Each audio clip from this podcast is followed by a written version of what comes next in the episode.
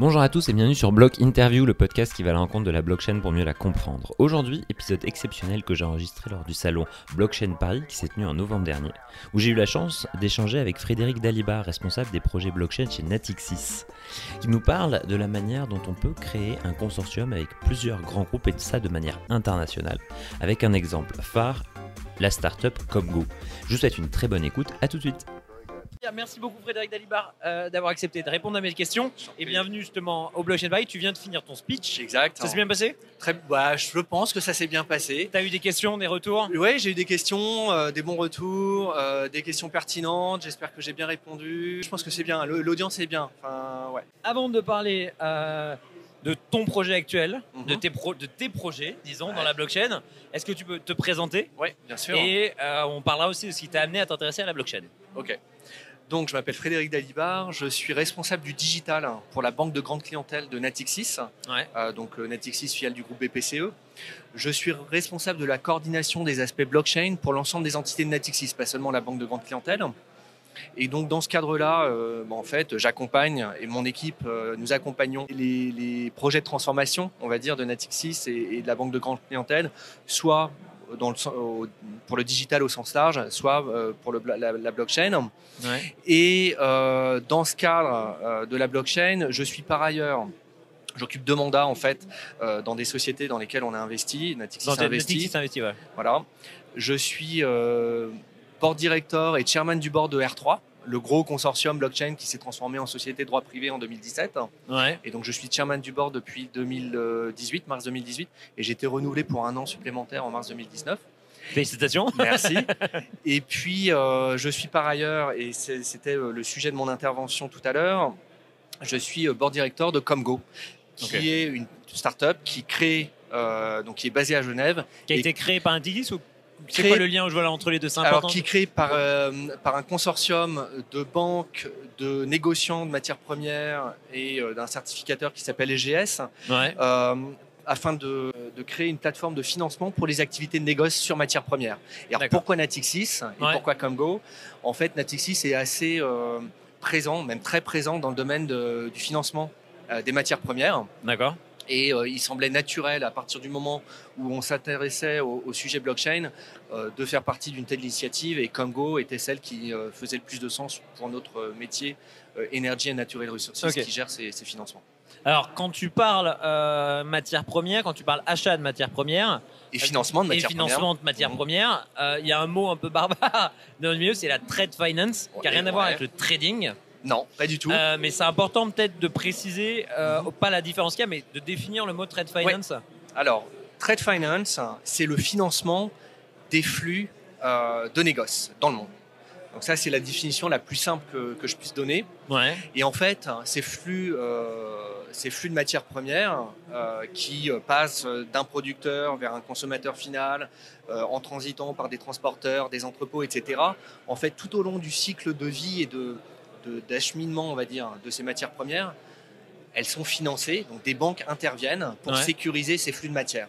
Et donc, le euh, producteur peut être euh, financé afin de générer, de, pardon, de financer son besoin en fonds de roulement. Euh, bah, on préfinance ses ventes quelque Ouais. part. Euh, et puis, euh, un, un comment, un importateur bah, peut très bien vouloir être financé jusqu'à ce qu'il ait transformé les produits et vendu les et revendu les produits. Ou. Et donc les banques interviennent pour sécuriser ces flux. En général, il y a une banque qui accompagne euh, l'exportateur Et une banque importatrice. et une banque, voilà exactement. Un exemple, un exemple. Voilà, si De je comprends bien, une lettre imagine- de crédit, par Hein exemple. Une- pardon, une- un exemple, la, la lettre de crédit, c'est ce que j'allais en venir, mais Ouais. voilà, moi je, je- je vends des dates, je vends 14 tonnes de dates. Voilà. Et Euh, puis, j'ai euh, besoin, de- j'ai besoin de me financer pour euh, ben, avoir un bateau pour les emmener aux États-Unis. exact, Du coup, je fais appel, par exemple, à, ta banque à qui va se mettre en relation avec la banque de là où tu vas les envoyer. Ouais. Et puis, ils vont se mettre d'accord pour sécuriser, soit de la sécurisation simple, une garantie, quelque part, une Ouais. assurance que, le, Ouais. euh, le- que euh, s'il se passe un, a un problème, tu vas pas perdre ta cargaison, ou au moins tu vas être assuré sur ta cargaison. Ouais. Et encore mieux, eh bien, en fait, que tout pendant euh, le moment où euh, la cargaison a quitté euh, ton, ton entrepôt, même si, bah, par exemple, le, l'importateur doit te payer à 90 jours, et ben en fait, elle va être, cette cargaison, elle va être préfinancée Ok, tout le long. tout le long. Ok, comme ça, moi, je ne suis pas en perte pendant euh, voilà. tout ce temps-là. Et, euh, et tu peux réutiliser ce capital pour euh, bah, euh, continuer à produire, etc., etc. Ok. Alors ça, c'est la définition de la problématique métier entre guillemets de Ouais. Comgo Et du produit. et Exactement. du produit et du produit. Et alors la problématique, mé- la problématique métier, pardon, elle est encore un peu plus compliquée, c'est que ces mécanismes de trade finance, ils sont restés inchangés au cours des 100, 150 ans qui précèdent aujourd'hui. C'est-à-dire que euh, ils fonctionnent toujours sur euh, l'échange de documents papier, no- notamment, ce qu'on appelle les bill of lading, euh, les Ouais. euh, connaissements maritimes, qui font que quand une cargaison part d'un pays et est embarquée sur un bateau, est chargée sur un bateau, le, euh, le- le- cette cargaison est représentée par un bout de papier Ouais. qui fait que quiconque euh, est détenteur de ce bout de papier, euh, quelque part, euh, Possède la cargaison. possède- la cargaison. Et donc, le, euh, Ça fait très pirate tout ça. le, le capitaine du bateau Ouais. détient euh, à un instant T le papier en question Ouais. et il est maître de la cargaison. Et il remet ce papier-là, ce connaissement maritime, à, quand il est arrivé à destination. D'accord. Et en fait, tous ces processus, Dis-moi qu'il y a plein de documents en fait tout le long. de la lettre de crédit, de la stand-by euh, letter de, euh, lettre de crédit, des assurances, etc., fonctionnent beaucoup avec le papier. Ok. Et euh, je donnais l'exemple sur scène tout à l'heure, sur le transport d'une cargaison par cargo euh, d'un point à un autre. Il y avait euh, 36 documents papier de mémoire et euh, 240 échanges bilatéraux de ces mêmes documents entre les différentes parties prenantes de cette, euh, de Infernal. Infernal. je ne te le fais pas dire. Clair. Et donc, en fait, euh, l'idée de tout ce que nous réalisons actuellement avec Comgo, c'est de digitaliser tous ces processus-là et de les rendre beaucoup plus euh, fluides, en fait, pour euh, donner notamment euh, une vision temps réel Mhm. à tous ces participants, pour que les échanges qui étaient bilatéraux euh, puissent se faire de manière plus multilatérale, on va dire, et que chacun sache où on en est de la transaction à un instant T et à quel instant lui va devoir faire quelque chose, opérer une, une, euh, une vérification euh, ou déblo- débloquer un financement, etc. Au cours de cette transaction. Donc moi, si je t'écoute bien, il y a besoin de transparence, il y a besoin de suivi. Tu vois, je suis un peu présentateur. on- mais on est Il y a besoin de stabilité. Du coup, il y a plusieurs acteurs qui doivent se faire confiance, qui ne se font pas confiance par nature. Exactement. Enfin, qui doivent se faire confiance, mais enfin, dans l'absolu, quand tu envoies ton, ton cargo, ben, en fait, dans l'absolu, euh, c'est à lui que tu fais confiance pour qu'il l'amène bien, etc. etc. Donc ça, ça, ça sent la blockchain, comme on dit. Ouais. Euh, et du coup, Comgo est venu, cette startup-là, elle est venue vers vous avec ce projet-là? Alors, ce qui se passe, c'est que en 2017, Ouais. nous, Natixis, nous avons lancé une expérimentation dans ce domaine-là, avec euh, un gros fournisseur de services et un de nos clients, qui s'appelle Trafigura. Et euh, vous pouvez chercher sur Internet, euh, c'est au vu et au su de tout le monde. Et au même moment, les initiateurs de Comgo faisaient une expérimentation, menaient une expérimentation un peu de la même nature. Ouais. Et euh, donc nous, euh, le temps passant, euh, à un moment, donc euh, ça avait été un succès. On, a, on s'est posé la question de relancer cette euh, initiative pour l'emmener au marché, L'industrialiser, Voilà, ouais. exactement. Et euh, en fait, c'est offert à nous, c'est posé la, la question de euh, comment on y va. Soit euh, on, on va dire, on, on essayait de constituer un consortium et créer de l'adoption autour de notre solution Ouais. soit on rejoignait une euh, solution qui avait pour but de faire la même chose avec des acteurs avec lesquels on avait envie de travailler Ouais. et euh, en fait euh, former un groupe plus fort pour euh, assurer cette adoption future. Et en fait, c'est ce qu'on a choisi de faire. Et donc, ce groupe qui avait mené cette, euh, cette expérimentation, elle avait un petit nom, elle s'appelait Easy Trading Connect. Et euh, donc, avec Société Générale, ING, Mercuria, Ouais. et puis après, ils ont une deuxième initiative avec Shell. euh, et puis. euh, Et du coup, ils ont un peu essuyé déjà les plâtres avant de se Ils lancer. ont fait un POC. Ils Ouais, ont fait plusieurs POC. Et puis, euh, à un moment, ils ont dit, euh, en février 2018, on y va, on va créer un groupe beaucoup plus conséquent et on va emmener ce produit au marché, on va l'industrialiser. Et c'est à ce moment-là où ils ont ouvert des discussions avec des acteurs qu'ils pensaient être pertinents sur le sujet et qui allaient créer un noyau euh, assez conséquent en termes de, on va dire, de d'emprise de marché, mais dans le bon sens du terme, Mhm. pour favoriser l'adoption future. Et c'est à ce moment-là qu'on a rejoint le groupe. D'accord. Voilà. C'est là où ils t'ont contacté, que vous avez échangé. que Exactement. Alors moi, en fait, je suis un facilitateur dans mon entreprise, Ouais. c'est-à-dire que je travaille beaucoup avec le métier, donc Ouais. en l'occurrence Énergie et Natural Resources, qui sont les porteurs du projet au niveau métier Et euh, nous, on est des facilitateurs, on les aide à, à mettre cela en musique. Ok. Alors, grande question. Donc là, on a bien défini ce que c'était le trade, où en était Comgo, le lien entre Comgo et Natixis, Mhm. ce que ça résolvait comme grand problème de traçabilité de documents, de sécurisation de ces documents.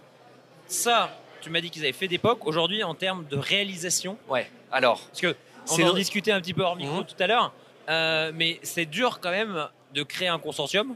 ouais. C'est dur de mettre des acteurs ensemble qui ont l'habitude de ne pas se faire confiance en Mhm. leur disant ne vous inquiétez pas, à partir de maintenant vous allez tous vous faire confiance entre vous et grâce à la blockchain. Donc voilà, comment, comment ça se passe tout ça? On, on, a- on observe, hein, et c'est dans l'écosystème en général, pas que euh, pour Comgo, on observe un changement des mentalités. Alors moi, je pense que c'est géné- générationnel. Ok. Carrément ouais, ouais, c'est aussi fort que ça, parce que je pense que, enfin, moi, de, voilà, je- ça fait un petit, je suis pas tout jeune, hein. ça fait un petit moment que je gravite euh, bah, dans la banque, parce que j'ai fait quasiment toute ma carrière euh, dans la banque. C'est la première fois que je vois autant de banques euh, collaborer les unes avec les autres. Et donc collaborer, on appelle ça de la coopétition. Donc on collabore, mais on est euh, toujours des compétiteurs. Donc on s'assure bien de respecter bah, notamment euh, les lois antitrust. Ouais. On ne se parle jamais de notre business en particulier, on se parle du business en général et des, des processus qu'on doit standardiser. Ouais. D'ailleurs, alors je pense que c'est un, un- pour, pour tes auditeurs, c'est important de signaler que la blockchain, c'est euh, que 15% de technique. Ouais. Le, le gros de la blockchain, c'est 85% de standardisation des, des processus business. Métier, ouais, Voilà, ouais, ouais. exactement. Et, euh, et donc les difficultés, euh, avoir un groupe euh, qui sera, euh, on va dire, meaningful, c'est le, le terme en anglais, donc qui sera, euh, qui aura du sens et une emprise sur, le, sur son marché, Ouais. donc qui va pouvoir, emmener, en voir- qui, qui va pouvoir pardon, emmener le reste du marché. Une, euh, une équipe, quand on crée une, euh, une joint venture, une équipe euh, dirigeante qui soit un peu punchy, D'accord. Donc aujourd'hui, Euh, l'équipe dirigeante, c'est des gens de l'initiative de Congo plus des gens qui sont venus après? Alors en fait, oui, donc on a euh, des gens, euh, bah, des banques hein, Ouais. originelles, qui ont fait un spin-off, qui ont pris leurs risques, Ouais. qui étaient des, un- des entrepreneurs dans l'âme. Donc notamment la CEO de Comgo, Souley Mabadi. Euh, et, on a euh, le, le Chief Technical Officer euh, de, qui est un ancien d'ING, le Product Owner qui est aussi un ancien de Société Générale. Et donc en fait, ces gens-là ont pris le risque de dire, nous on y croit, euh, on a envie de transformer notre industrie. Ouais. Et euh, pour vous, les banques, les actionnaires, enfin pas que les banques d'ailleurs, les banques et les, euh, les négociants, les traders, etc., on va emmener cette, on va construire cette plateforme. Donc, ils ont organisé un tour de funding. Et puis, euh, bah, ils ont commencé à constituer une équipe en interne. Et puis, parce que c'était plus simple de le faire comme ça, euh, autour de, du CTO, euh, ou autour, ou piloté par le CTO, en fait, ils se sont adjoints euh, des, des, des, comment, des services de consensus, Ouais. parce que c'est une, initiative qui tourne sur Ethereum, Ethereum, voilà, c'était une de mes Voilà. ma question. Et euh, sur pour Ethereum. Voilà, pour construire la solution. Donc, D'accord. travaillent avec les gens de Kaleido pour le hosting et puis pour euh, bah, voilà, le déploiement de l'architecture euh, technique bas niveau, on va dire. Ouais. Ah. Infrastructure, quoi. Voilà. Euh, je suis désolé, je suis pas désolé de la technique. Alors, je suis un des rares euh, banquiers à pouvoir parler et un peu de technique et un peu de métier. Il n'y a pas de Voilà, souci. Donc ça c'est, euh, mais ça m'aide dans mon métier. Complètement. Je comprends. Et, et en fait, l'une des grosses forces de Combo, c'était de dire, nous notre objectif, c'est d'aller en prod. Ouais. C'est pas nous, c'est pas un POC de POC de POC de POC de POC. Exactement. L'époque, c'est terminé. Euh, euh, donc, on va en prod, on va se mettre en position de délivrer en prod et en DevOps notamment Ouais. dès le début. Ok. Euh, développement agile, 5 product owners, donc on- ils sont montés petit à petit, 5 product owners, 5 scrum teams de consensus qui délivrent le produit à intervalles réguliers, des sprints courts de deux semaines. Ok. Donc, euh, des workshops euh, travaillant avec, pour travailler et dé- dé- définir les, les produits euh, avec les utilisateurs finaux, donc nous, les actionnaires, mais une, en- une entreprise dirigée par une équipe autonome, donc, qui certes est soumise au contrôle, mais dans le bon sens du terme, supervision, on va dire, De ses d'un- actionnaires d'un- clients. De ses actionnaires clients, mais euh, avec un drive monumental. Ok. Euh, enfin, c'est des gens qui travaillent jour et nuit. euh, enfin, c'est- Ils sont basés où juste Ils sont basés à Genève. Ok, ils sont basés à Genève. ok. Alors, parce qu'en fait, Genève, c'est euh, la plaque tournante du négoce de matières premières en Europe, en fait. Ok, d'accord. Et Ouais, donc, c'était naturel. Qu'ils soient au bon endroit, quoi. Voilà, qui, voilà, ils étaient au bon endroit. D'accord.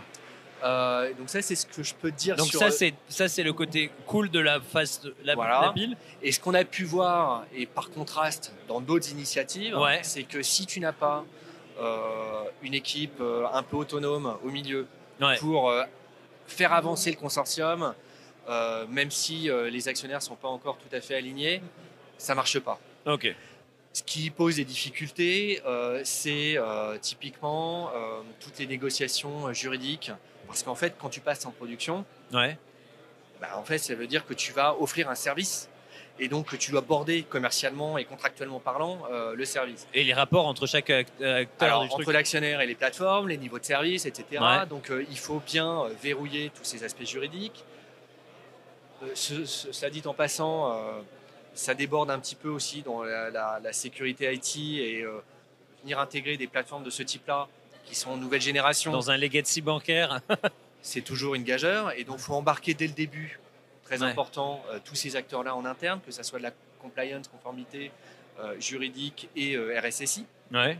protection des données, je t'en passais des meilleurs.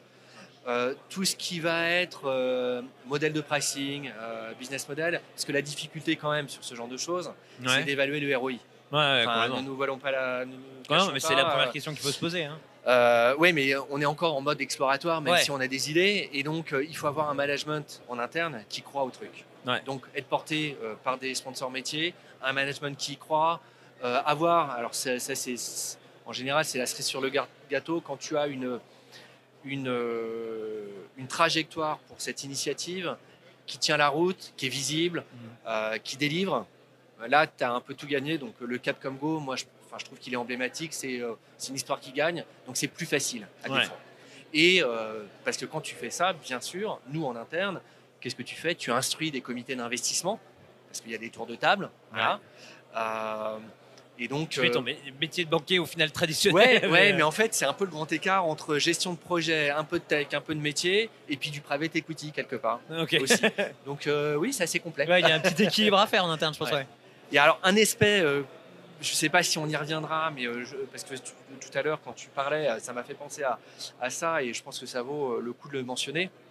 On parle de traçabilité des, euh, euh, sur la blockchain des, euh, des biens et, et des cargaisons. Moi, je pense qu'il va y avoir une espèce de convergence qui va s'opérer entre cette technologie-là et l'Internet des objets.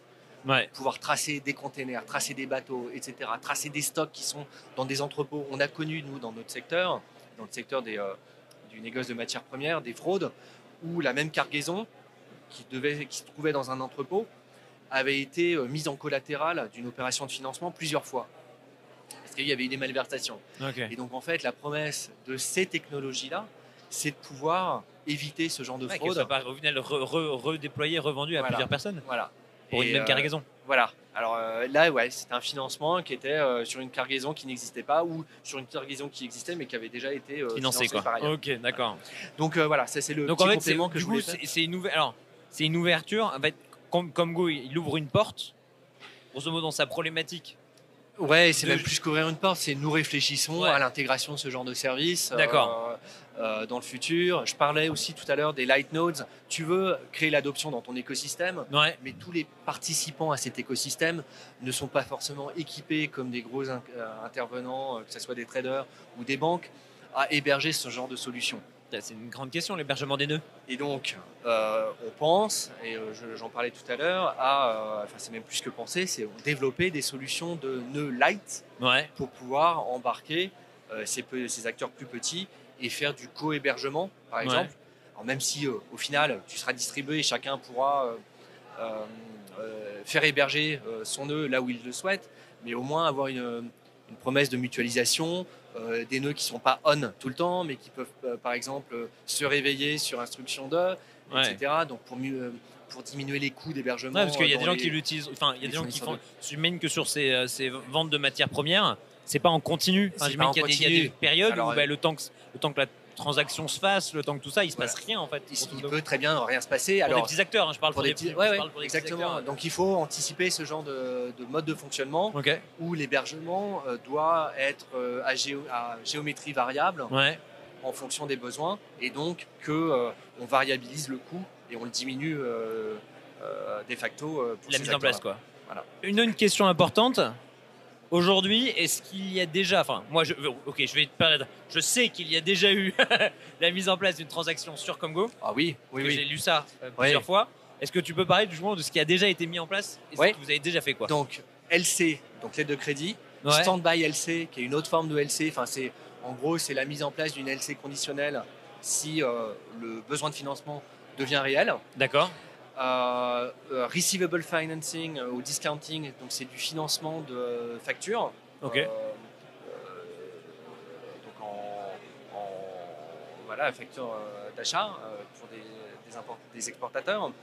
Donc quelqu'un le, leur, comment, leur achète des biens, ils émettent la facture et ils se font euh, préfinancer la facture avant que la personne ne paye réellement. Ok, d'accord. Donc ce genre de choses. Comgo a une petite, un module de, de KYC qui permet d'échanger des documents. Ok. Euh, voilà. Et donc ça c'est réel. D'accord. Et donc ce que je peux te dire, alors c'est marrant. Ce qui a été que- réalisé du coup? Ouais, et euh, c'est que euh, on a un espèce de compteur. Alors c'est difficile de suivre parce que les, euh, les transactions sont privées Ouais. et donc que le management de Comgo ne voit pas tout ce qui se passe sur la plateforme parce que ça se fait de point à point. Ouais. Et donc eux- ça me rassure. voilà. Et donc eux arrivent à suivre en discutant avec leurs actionnaires euh, du niveau d'activité. Ils arrivent à suivre le niveau d'activité. Et donc euh, quand je mettais à jour mes, mes slides pour, euh, pour cette intervention, le chiffre de opérations ayant été conclues euh, sur la plateforme à date est passé de 700 à 800 millions de dollars. Donc c'est Ah ouais. réel. Et oui, et oui. Donc Ok. c'est pas le petit POC à euh, 500 000 ou euh, 100 000 dollars. Non. non. On est vraiment dans un mode prod avec des releases régulières et de l'activité réelle de transactions qui passent sur, euh, sur la plateforme, donc 800 millions Alors, de dollars à date. Question qui peut paraître naïve, mais est-ce qu'aujourd'hui, en termes d'adoption de la technologie Comgo, Mhm. euh, on est sur quel type, je sais pas, d'acteurs enfin, Le secteur, on le connaît, les matières premières.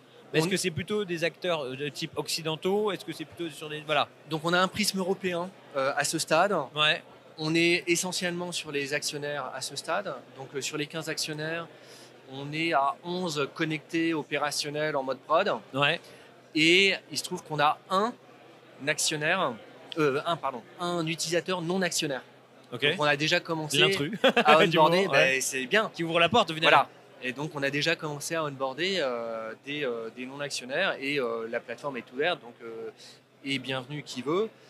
Il se trouve que c'est un acteur qui est conséquent. Je ne peux Ok. pas te dire le nom. Ouais, ouais. C'est un acteur Européen toujours mondial, global, euh, dans le domaine de l'essence. Ok, d'accord. Mais je ne peux pas t'en dire. Bah, Il n'y a, pas de souci. Et euh, voilà. Donc, c'est euh, non, c'est vraiment. euh, D'accord. Et à terme, du coup, alors on a répondu déjà à la question, mais j'aime bien poser la question justement des grands projets à venir. Les grands projets à venir, c'est du coup une certaine diversification En fait, sur, euh, des marchés. Des marchés, ouais. On, est, on a commencé euh, très focalisé sur un marché. euh, alors pour le coup, moi je suis, qui suis pas un spécialiste ni du trade finance ni de- des matières premières.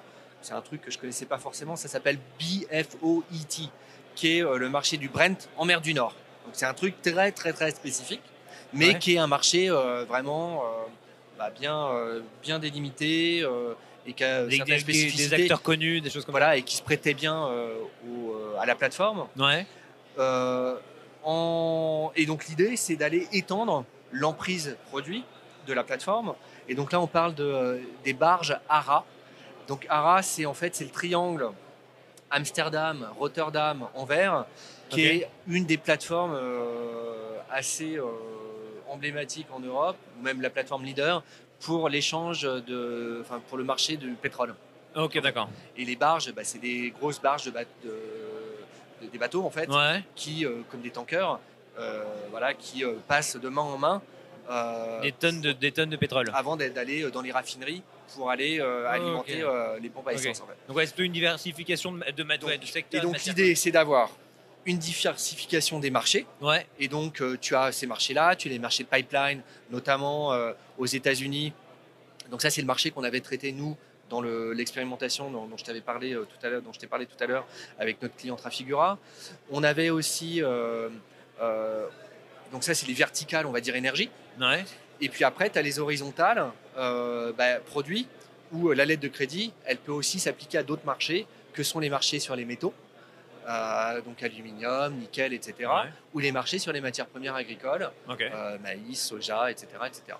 Et donc l'idée, bah, c'est d'avoir, euh, d'aller couvrir petit à petit l'intégralité du spectre, le la troisième dimension du spectre, qui, rejoint la première en termes de produits euh, matière, on va dire, c'est euh, la géographie. Donc aller s'étendre en Asie, euh, aux États-Unis, etc. Ok. Voilà. Donc augmenter le type de matière, s'augmenter géographiquement, et, Et, euh, après, à terme, plus tard, se, divers- se, euh, diversifier aussi en termes de proposition de valeur. Tu m'as parlé justement de traçabilité, tu m'as parlé de Ouais, d'autres offres qui sont qui complètent, Qui sont connexes. connexes. faire rentrer de, bah, des acteurs additionnels de la chaîne. Ok. Euh, donc là, nous, on a, euh, on a le certificateur euh, euh, suisse euh, autour de table qui fait partie des actionnaires de Comgo qui s'appelle SGS. Ouais. Donc avoir voilà, des, do- des documents certifiés et euh, bah, leur validation euh, directement postée sur la blockchain, les transporteurs, les, en- les entreposeurs, etc. etc. Ok, d'accord. Alors, deuxième partie de notre échange qui conclura aussi. Tu as dit tout à l'heure, euh, tu m'as parlé d'R3. Ouais, Alors, R3, c'est quelque chose connu dans le monde de la blockchain parce que c'est l'un des premiers consortiums ouais. De l'histoire de la blockchain des grands Ouais. groupes. Que c'est- Ça regroupe toutes les plus grandes banques du Mhm. monde, je pense. Ouais, oui, Ah, oui, oui, quoi. 40, euh, 45, 46 euh, investisseurs euh, avec euh, toutes les grandes banques, ING, Wells Fargo, HSBC, euh, Deutsche Bank, Société Générale, Encore un BNP, consortium. mon- nous. enfin, et des Japonais, etc. Donc, tu as à peu près voilà, tous les usual suspects. Ouais. Avec une, un autre, une autre action, une autre réflexion, parce qu'on est sur une technologie cette fois-ci, Uh-huh. Corda. Ouais. Euh, alors, il y a eu plein d'événements. Il y a eu le La Cordacon. Cordacon, Cordacon, voilà. donc la conférence Corda euh, en septembre, gros succès, qui double de taille à peu près tous les ans. Euh, donc là, il y avait euh, 2000 euh, visiteurs enregistrés, euh, ce qui est, euh, enfin, c'était une, euh, ouais, une grand messe et euh, vraiment où tu Ah, sens, bah, tu sens l'énergie, tu sens le momentum. euh, c'est là pour durer, de mon point de vue. On a euh, euh, des, alors initialement, comme tu le disais, c'était un consortium bancaire, Ouais. mais en fait, euh, les, le champ de- des usages possibles pour la technologie Corda. euh, donc c'est pas que les banques, c'est les assureurs, c'est healthcare, c'est la construction, c'est euh, euh, l'industrie auto, euh, pour- la chaîne de la supply chain en fait, Ouais, c'est ce que. ouais. Euh, les, avionneurs, euh, etc., etc. Donc voilà, euh, D'accord. un Alors, écosystème en développement. Donc, alors, en termes de grandes. Alors, si tu, si tu devais finir justement, sur, il y a deux choses que j'aimerais te poser comme question. Deux, présenter en quelques mots. Mhm. Parce que Corda, voilà, c'est une technologie, ça peut toucher plein de marchés, ça a été créé par des banques. Ouais. Euh, Qu'est-ce qu'elle apporte de plus Mhm.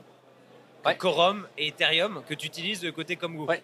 Alors, ouais. Enfin, si tu me poses une question brute en blanc, ce serait celle-là, tu vois. Ok, alors euh, la façon la plus simple de te dire pourquoi est-ce qu'on est arrivé à Corda, Ouais.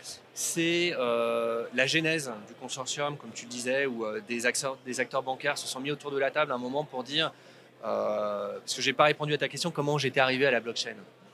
C'est vrai. fait, et ça reboucle sur la question. Moi, c'est en mars, de- en, pardon, en août, à l'été 2015. Euh, j'ai commencé à regarder ça et puis c'est tombé, euh, euh, c'est tombé au même moment où notre management hein, demandait aux différents pilotes de- des sujets digitaux chez Natixis d'identifier des sujets sur lesquels nous, euh, donc pilotes digitaux, pensions que le management devait mettre l'accent, faire des paris quelque part, mettre Ah, des mais- moyens. Et en fait, euh, j'ai fait ajouter la blockchain à la liste. Ouais. C'était sur la liste de personnes, parce que c'était confidentiel, comme Ouais. tu peux bien l'imaginer à l'époque. Et euh, moi, je sentais bien qu'il y avait quelque chose qui allait se passer. Et euh, bah, à ce moment-là, on s'est dit, OK, une fois qu'on a dit, bah, on va mettre la blockchain sur la liste, comment on fait? Et en fait, on s'est dit, pareil, deux voies, de la R&D qu'on va essayer de vouloir mutualiser. Donc, essayons de rejoindre un consortium. Et le consortium qui faisait euh, le plus de sens pour nous, c'était R3. Et puis, deuxième euh, voie, euh, deuxième chemin, allons expérimenter nous-mêmes. Et donc, bah, prenons un cas d'usage qui nous parle, Ouais. nous, pour nos métiers, où on a des gens qui y croient, et euh, menons euh, cette expérimentation. Et bah, c'était le sujet, le fameux Corda. sujet avec Trafigura, non, Ah, avec ok, Trafigura, d'accord. sur, dans le domaine du, du trade finance.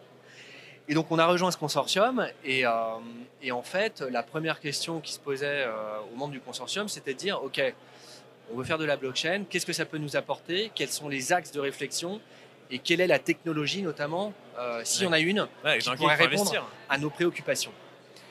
Et les choses qui sont ressorties essentiellement, c'est confidentialité des transactions, Ouais. scalabilité et throughput, bande passante, nombre de transactions par seconde.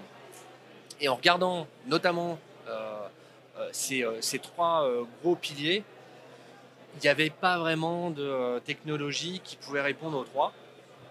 Et fort de ce constat, on a décidé collégialement de dire, bah, en fait, on va créer la nôtre.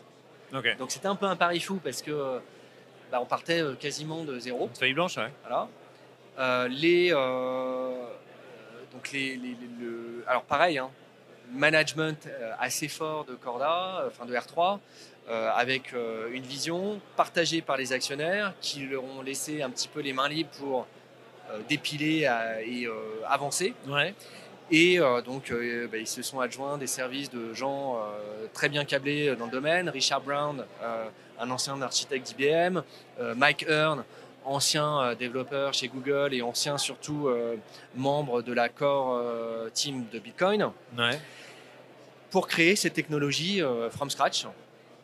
Qu'on a voulu un registre distribué, et donc non pas une blo- blockchain. Donc c'est toujours un petit peu le, le- le- le- le- comment le, le- Débat. peut- voilà, le débat, mais qui pouvait euh, gérer euh, en natif, on va dire, la, confidentialité des transactions, un throughput euh, conséquent, et puis une scalabilité, donc euh, pas de, bah, toujours euh, cette euh, volonté de ne pas avoir de single point of failure, etc., etc. Mais la chose très importante, c'est de dire que les gens qui étaient autour de la table, donc qui représentaient les banques au sein du consortium, c'était des gens convaincus, mais Ouais. convaincus aussi par la promesse de euh, la techno un petit peu crypto-anarchiste, crypto-libertaire. On va casser les silos, on va casser les, euh, Et du coup, on va faire appel à des banques pour ça. Ouais. on va casser les, euh, les comment, les, euh, les, les monopoles. Ouais.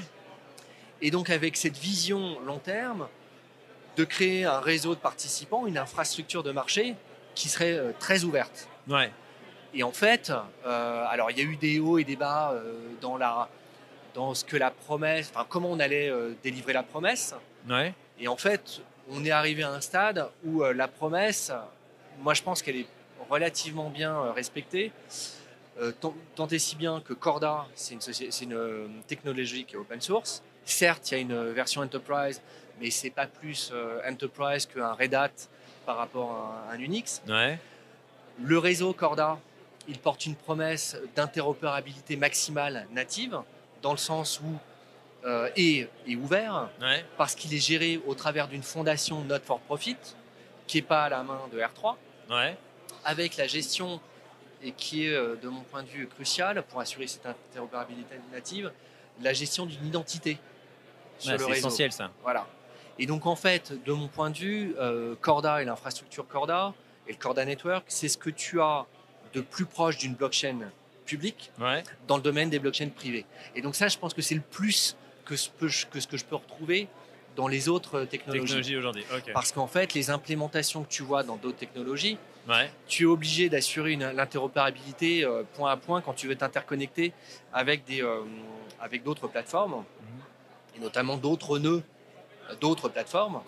Alors que si tu as deux applications qui tournent sur Corda, les nœuds sont reconnus nativement comme faisant partie des, des- des mêmes, euh, des mêmes entités parce que leur identité est commune, parce qu'elles sont, euh, elles sont- leur sont Elles sont distribuées par euh, la fondation qui gère euh, le Corda Network. Ah ouais, donc on est vraiment sur un niveau de maturité important. Juste parce qu'on m'a fait signe tout à l'heure. Oui, que- deux, deux choses. Une, une, une seule expérimentation aujourd'hui que vous avez fait, une action que vous avez produite, mise en production sur Corda, importante aujourd'hui. on a Lendercom. Ouais. J'en, ai deux qui me viennent en tête. Donc, je- je vais- Ouais, Lendercom, Marco Polo. On n'est pas tout à fait en prod, mais on Ouais. est en passe de l'être. C'est euh, un événement fin 2019, début 2020, donc on peut dire que c'est quasi prod. Ouais. Lendercom, dissémination d'informations dans le domaine des prêts syndiqués. Ouais. Donc, euh, tu sais que dans les banques, en fait, tu as les agents qui gèrent des prêts syndiqués et qui euh, disséminent de l'information aux différents prêteurs qui ont participé à cette syndication du prêt. Parce que quand il y a des prêts qui sont trop gros, en fait, les acteurs de marché se partagent des bouts du prêt. Par exemple, toi, tu es une entreprise, tu, empruntes, tu veux emprunter un milliard. En fait, moi, je vais en prendre 100 millions, une autre banque va en prendre 100 millions, etc. etc. Et il y a un agent qui gère ça. D'accord. Et en fait, jusqu'à présent, tu as beaucoup de double saisie, de dissémination par des emails, des fax, etc. L'horreur. Donc grosse promesse là-dessus de la blockchain pour euh, simplifier ces échanges et synchroniser euh, les systèmes. Et Marco Polo, du Marco coup Polo, du trade finance là, là aussi, mais plutôt dans le domaine corporate corporate pour faciliter tout ce qui est, euh, je te parlais de receivable euh, discounting, donc financement du post-facture pour le compte des, euh, des gros corporates dans le cadre de programmes en fait. Ok. Et alors pour finir, j'ai posé les mêmes questions, j'ai bien posé ce type de questions-là. Les trois facteurs, selon toi, qui a créé du coup ces deux consortiums, qui a travaillé autour de ces deux consortiums, qui permettent de réussir un projet de, de type consortium aujourd'hui. Euh, Là, euh, le, étonnamment, le drive des personnes que tu mets dans le consortium et quand tu crées euh, une structure, Ouais, euh, donc vraiment le drive des, des acteurs qui vont porter le projet, ouais, le soutien euh, dans, dans- dans- dans les shareholders et des sponsors, ouais. et le réalisme quant au go-to-market. C'est-à-dire que travailler sur un produit qui présente des barrières réglementaires notamment énormes, qui font que tu vas pas pouvoir aller jusqu'au bout de l'exercice, c'est quelque chose qui, par les temps qui courent, euh, font que ton go-to-market est très difficile. Ouais, Et donc des sujets tels que trade finance, peu réglementés, parce que ça, ça repose sur des échanges de documents qui sont pas forcément euh, très réglementés. En fait, ça, ça facilite le succès. En fait. ok. Ben, ce qui est rigolo, c'est qu'en plus tu conclus. Tout à l'heure, j'avais Karim Alashgar, donc juriste sur la blockchain, qui, qui disait. Parle de qui- réglementation, ouais, voilà, qui- etc. et qui disait que le troisième point, c'était son deuxième point, elle. Et les deux vous avez deux points en commun, grosso modo, sur la mise en marché et la réglementation. Merci beaucoup. Mais je t'en prie. Je te souhaite un très bon salon Merci. Aussi. et à très bientôt. à très bientôt. Merci beaucoup d'avoir écouté cet épisode. Merci à Frédéric d'avoir répondu à mes questions et aux équipes euh, de Blockchain Paris pour leur super événement. N'hésitez pas à vous abonner au podcast pour recevoir toutes les notifications dès que je sors une nouvelle interview. D'ici là, je vous souhaite une très très bonne journée, très très bonne soirée, très très bon week-end. Et à la prochaine. Ciao ciao